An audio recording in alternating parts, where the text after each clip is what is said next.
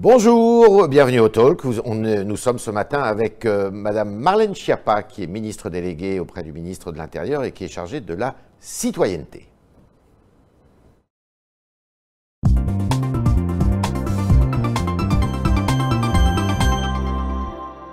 Bonjour Marlène Schiappa. Bonjour. Alors, il semblerait qu'au gouvernement, on ne soit pas tous sur la même ligne. On parle beaucoup de sécurité en ce moment. Oui. Il y a eu un été qui a quand même été marqué par euh, des faits divers euh, plus atroces les uns que les autres. Euh, votre ministre, le ministre de l'Intérieur, a dit qu'il y avait euh, une espèce d'ensauvagement de la société. Le ministre de la Justice répond aujourd'hui en disant non, euh, je ne parlerai pas d'ensauvagement de la société. Vous êtes de quel côté, vous? Non, je crois pas qu'il de côté. Moi, je suis du côté du gouvernement et je ne veux pas me lancer dans une joute verbale ou un ping-pong par médias interposés avec euh, mes propres collègues. Moi, ça ne me dérange pas de parler d'ensauvagement de la société parce que euh, c'est une réalité tout simplement. Euh, vous évoquiez ce qui s'est produit depuis cet été. Moi, je me suis rendue aux obsèques, par exemple, de M. Philippe Monguillot, ce conducteur de bus de Bayonne. Bayonne. Exactement, qui a été frappé à mort par plusieurs individus auxquels il avait demandé de payer leur ticket, de porter un masque, etc je ne vois pas comment expliquer à ses collègues euh, que finalement ce n'est pas de l'ensauvagement euh, euh, et qu'on ne souhaite pas dénoncer ce fait avec de tels mots. Maintenant, je crois qu'au-delà des mots, ce qui est important, c'est l'action qui est menée. Il y a une action très solidaire entre Éric Dupont-Moretti et Gérald Darmanin pour que la chaîne pénale retrouve finalement son efficacité. Il dit aussi, pour en finir avec ce qu'il euh, a dit ce matin, mm. euh, le ministre de la Justice, il dit pire que l'insécurité, c'est le sentiment d'insécurité qui est entretenu, notamment par les populistes, dit-il. Vous avez raison, il a raison de dire ça? Moi, vous savez, je suis toujours. Euh, enfin, j'observe qu'on a parlé un peu de sentiment d'insécurité, mais c'est un peu comme les températures ressenties. Vous savez, on vous dit non, il fait 18 degrés, vous avez froid, etc. Moi, je crois que le sentiment d'insécurité ou la peur de l'insécurité, c'est déjà de l'insécurité. Je vous le dis en tant que femme. Sur les questions de harcèlement de rue, par exemple, c'est pas parce que effectivement ce soir-là vous êtes rentré chez vous sans encombre que vous avez fait un trajet serein. Mhm. Quand vous savez que vous devez regarder derrière votre épaule, choisir l'endroit où vous vous asseyez, vérifier sur votre trajet si vous n'allez pas croiser un groupe qui va vous empêcher de circuler, etc., c'est déjà, ça produit déjà un effet concret d'insécurité qui est tangible, qui n'est pas qu'un sentiment, je crois. Alors, la droite attaque beaucoup sur ce thème, mhm. euh, alors qu'elle était plus difficilement audible sur les thèmes économiques jusqu'à présent. Mhm. Elle attaque. Euh, est-ce que vous estimez qu'il y a une surenchère populiste et que finalement, ce qu'on voit et ce qu'on écoute aujourd'hui, c'est un peu ce qu'on avait écouté et entendu euh, en 2002 Je crois que chacun fait ses propositions. C'est bien légitime dans le débat euh, public et politique que chacun apporte ses propositions. Maintenant, je voudrais qu'on soit peut-être un peu sérieux dans les propositions euh, qui sont apportées, surtout quand on a fait le contraire quand on était au pouvoir et qu'on ne se jette pas des anathèmes. J'assistais hier à un débat où une représentante du parti Les Républicains disait Ça suffit, les délinquants sexuels, maintenant castration chimique pour tout le monde. Mhm. Fort bien. Vous êtes pour ça d'ailleurs, la castration chimique Non, et je vais vous expliquer pourquoi. Ce n'est pas une question philosophique. Si ça fonctionnait, le débat se poserait, je pourrais être favorable. En revanche, dans les pays dans lesquels il y a un usage de castration chimique, on voit que ça ne fonctionne pas. Je vous donne un exemple en Belgique, par exemple, d'un cas que j'avais suivi lorsque, mmh. dans, mes précédentes fonctions. C'est une jeune fille, euh, il y a un délinquant sexuel multirécidiviste qui habitait dans son immeuble, qui a sonné dans le but de l'agresser. Il, il, voulait la violer, il n'a pas pu le faire parce qu'il avait subi une castration chimique. Il s'est saisi d'un couteau de cuisine et il l'a poignardé à plusieurs reprises et il l'a tué. La castration chimique en tant que telle, elle peut empêcher certains crimes, tels le viol, mais elle ne peut pas empêcher euh, le crime et, la pulsion. Et donc je crois qu'elle ne produit pas ses effets. Donc je suis tout à fait d'accord sur l'objectif, évidemment, c'est le combat de ma vie, mais pas forcément sur la méthode. Je trouve ça un peu facile de se jeter des anathèmes à la figure. Madame Dati a, ressorti un, élément qui existait dans le débat, c'est celui de la rétention de sûreté, c'est-à-dire que à la, enfin, à la faveur malheureusement, avec ce fait divers mm. de, Nantes, mm. où euh, un homme a été euh, euh, a violé une femme. C'était la dixième fois qu'il mm. violait quelqu'un. Il avait purgé une peine de 18 ans d'emprisonnement. Il l'a tué. Euh, est-ce que la rétention de sûreté est une solution? Moi, je crois qu'il faut regarder. Ce qui veut dire qu'après la peine, eh bien, la personne est mise dans un centre et elle est suivie de long Moi, je crois qu'il faut tout regarder euh, en détail euh, sans tabou. Moi, je, ne rejette pas, euh, comme je vous le disais, sur la castration chimique. Il faut regarder ce qui produit ses effets, ce qui ne les produit pas.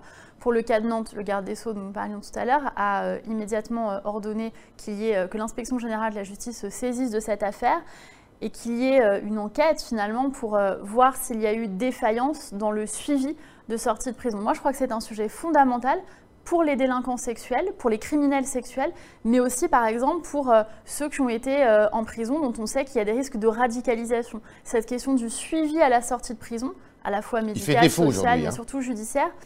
Je ne sais pas si on peut dire qu'il fait défaut, mais en tout cas, je crois qu'on peut le renforcer. Euh, notamment pour les cas que j'ai évoqués, et nous y travaillons. Alors, un des thèmes aussi qui revient souvent, c'est de dire, bon, bah, la police fait son travail, mais la justice, eh bien, mm. D'abord, elle est euh, insuffisamment dotée, 8 milliards d'euros, c'est un budget qui est moitié moindre que celui des Allemands. Mm. Et puis deuxièmement, l'exécution des peines, ben, euh, il y a 100 000 peines qui ne sont pas exécutées tous les ans. Mm. Euh, est-ce que là-dessus, eh bien, vous pouvez travailler de concert avec le ministre de la Justice? Bien sûr. Euh, c'est même le Premier ministre Jean Castex qui a euh, pris position sur cette question en disant que d'abord, il faisait le même constat que celui que vous venez de faire, c'est-à-dire que la justice n'était pas assez dotée, donc il allait renforcer les moyens de la justice, les moyens humains, des greffiers, des personnels dans les tribunaux, etc. Mais aussi, euh, évidemment, les moyens financiers qui nous permettent d'avoir une peine qui ait une vraie valeur. Parce que ce qui est vrai, c'est que quand vous vous, commettez un fait répréhensible et que vous allez devant le tribunal deux ans après, la valeur pédagogique, euh, elle, est, elle, est, moindre, pour ne pas dire euh, quasi nulle. Et donc oui, je crois qu'il faut que nous puissions aller plus vite. C'est un travail de toute la chaîne pénale. Ce sera en partie l'objet du séminaire gouvernemental du 9 septembre, dans lequel le ministre de l'Intérieur, Gérald Darmanin, et le ministre de la Justice, euh, Éric Dupond-Moretti, et l'ensemble du gouvernement sous l'autorité du Premier ministre, feront des propositions à la demande du président de la République sur ces questions précises. Vous vous saisissez des thèmes régaliens, c'était, on dit beaucoup, c'était l'angle mort un peu hein, du quinquennat d'Emmanuel Macron. Moi, je ne partage pas cette analyse parce que quand on regarde ce qui a été fait sur les questions de sécurité, c'est plus de 1 milliard d'euros qui a été euh, déjà euh, engagé. Si on regarde sur les questions de lutte contre le séparatisme, c'est près de 240 endroits qui ont été faits fermés euh, par Gérard Collomb puis par Christophe Castaner et Laurent Nunez. Donc moi, je crois qu'un travail réel a été mené. Maintenant, nous devons l'amplifier, euh, eu égard évidemment euh, à ce qui se passe. Et c'est ce que fait euh, Gérald Darmanin en étant sur le terrain, dans l'action, et en obtenant des moyens supplémentaires très concrets. Un seul exemple, si vous me le permettez. Le ministre de l'Intérieur a obtenu le financement de 2300 nouveaux véhicules pour les commissariats et gendarmeries. Ça paraît anecdotique, mais quand vous êtes un gendarme, un policier, que vous devez poursuivre un voyou et que votre véhicule est tellement vieux, il a 250 000 km au compteur, il ne démarre pas ou mal, c'est très compliqué. Donc nous dotons concrètement les brigades et les commissariats de moyens. Alors, vous parliez de cette réunion du 9 euh, septembre. Euh, le ministre de l'Intérieur, le ministre de la Justice, le Premier ministre, vous-même, j'imagine, d'autres ministres C'est un séminaire gouvernemental, donc euh, l'ensemble du gouvernement est-ce que c'est la première étape de la loi de prévention de la délinquance que vous voulez, que vous avez annoncée alors nous, ce qu'on veut présenter, c'est une stratégie de prévention de la délinquance qui a commencé à être travaillée par le précédent gouvernement, que nous sommes en train de terminer. Dans les prochaines semaines, je ne peux pas vous donner de date, mais en tout cas avant la fin du mois de septembre, nous présenterons cette stratégie de prévention de la délinquance qui court sur 4 ans. Pas nécessairement. Je ne crois pas que ça passe nécessairement par une loi. Je pense que euh, beaucoup de lois ont déjà été prises. Et dans cette deuxième moitié du quinquennat, je pense qu'il nous faut travailler sur la base de ce qui se fait dans les territoires, sur la base de bonnes pratiques, sur une bonne articulation de l'ensemble des parties. Y compris de la doctrine du maintien de l'ordre. Bah, là, c'est un autre sujet. Là, on est vraiment pour nous sur la prévention de la délinquance. On a deux jambes, une préventive, une répressive. Et je pense que la préventive, elle doit véritablement se matérialiser au concret, y compris avec les élus dans les territoires. Alors, on connaît les options économiques euh, qui ont été développées par le président de la République. Maintenant, on voit que la sécurité n'est pas un sujet euh, qui est euh, négligé. Christian Estrosi dit, mais il faut passer un accord avec Macron, il faut que la droite passe un accord et que ce soit le candidat de la droite vous êtes d'accord avec ça? Alors moi, je suis toujours euh, ravie quand j'entends des gens d'où qu'ils viennent. Madame Bachelot, saluer, hier, a euh, applaudi. Bah, je suis ravie quand j'entends des gens d'où qu'ils viennent saluer euh, le travail du président de la République et souhaiter sa réélection. Maintenant, je n'ai pas entendu le président de la République déclarer faire acte de candidature. et donc, il lui appartiendra à lui de nous dire s'il est candidat pour la suite en 2022 pour faire un deuxième quinquennat. C'est à lui que ça appartient. Vous êtes d'accord pour dire que le président Macron pourrait être le candidat de la droite en 2022 Vous savez, on a été le président de la République, euh, Emmanuel Macron a été élu en 2017, que nous avons fait campagne sur le dépassement des clivages, mhm. en disant il y a des gens de bonne volonté qui se retrouvent sur des valeurs euh, de la République, mhm. qui se retrouvent pour vouloir bousculer un petit peu les choses, aller plus vite, transformer le pays, plus efficacité, moins de bureaucratie, etc. Et là, vous avez des gens de bonne volonté, de droite, de gauche, du centre et de la société civile qui se sont retrouvés autour d'Emmanuel Macron. Je ne crois pas qu'on doive euh, recrédibiliser ces clivages euh, pour 2022. Vous qui connaissez bien la vie locale, vous avez été élu euh, au mhm.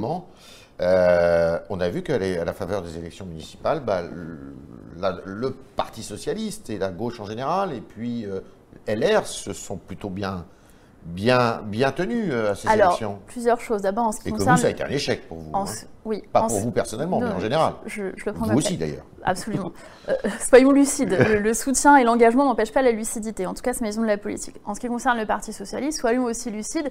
Ils sont maintenant devenus la force d'appoint d'Europe Écologie Les Verts. Mhm. C'est ce que j'observe. C'était un grand parti de gouvernement. Là, on serait bien en peine si on devait former un gouvernement, un shadow gouvernement, comme on dit dans les campagnes, mhm. issu 100% du Parti Socialiste. Ce serait très compliqué.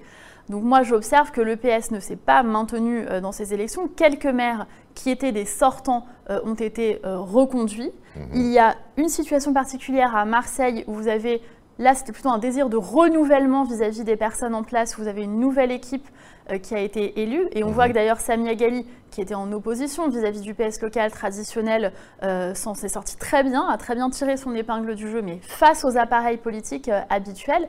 Et en ce qui concerne LR, c'est la même chose. Il y a eu une forme de plébiscite des maires sortants dans beaucoup de petites villes, parce que le maire, c'est l'élu de proximité, on le connaît, on est content de lui, et quand on est content de son maire, quelle que soit son étiquette politique, on n'a pas de raison de ne pas le réélire. Féminicide, c'est un mot que vous reprenez à votre compte? Oui, bah d'ailleurs, j'ai fait partie avec le président de la République des gens qui l'ont euh, imposé dans le débat public. C'est un vocabulaire militant. C'est devenu maintenant un mot grand public parce que nous avons décidé de l'utiliser pour rendre visibles ces meurtres particuliers commis par conjoint ou ex-conjoint. 146 femmes ont été tuées l'année dernière. Enfin, c'est le recensement qui a été fait. Par le ministère de l'Intérieur. 20 de plus que l'année précédente. Et certaines femmes, euh, des, plutôt des, féministes euh, militantes, disent qu'il faut un mémorial. Vous seriez prêt à, à installer un mémorial en France euh, Pourquoi pas Moi, ce que j'observe, c'est que d'abord, euh, ce qui en est 10, 100, 200, c'est, toujours, ce sont toujours des féminicides de trop. J'observe que ce chiffre, il stagne depuis des années. Il avait baissé en 2018, il a réaugmenté euh, en 2019, mais on est toujours, si on prend la fourchette dite large, entre 110 et 150 à peu près par an depuis après 20 ans, depuis en gros à la louche qu'on comptabilise ces meurtres par conjoint au ministère de l'Intérieur.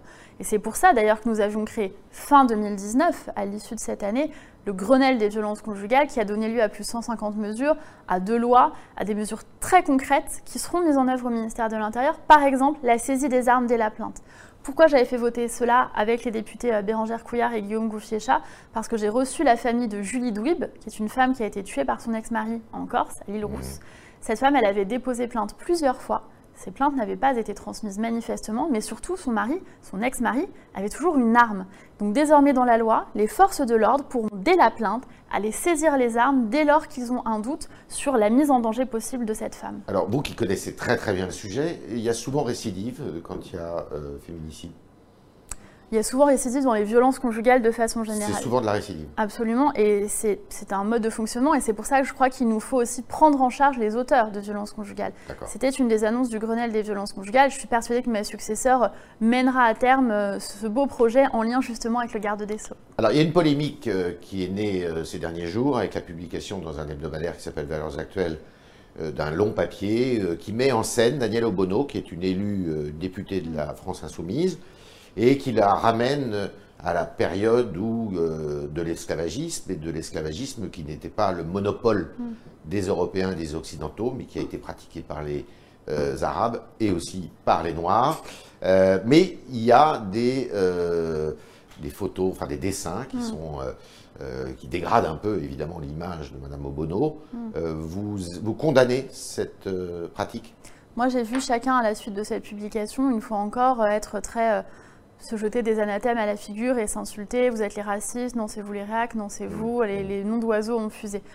Moi, oui, je suis choquée quand je vois la représentation d'une femme noire, de surcroît une élue de la République, avec une chaîne autour du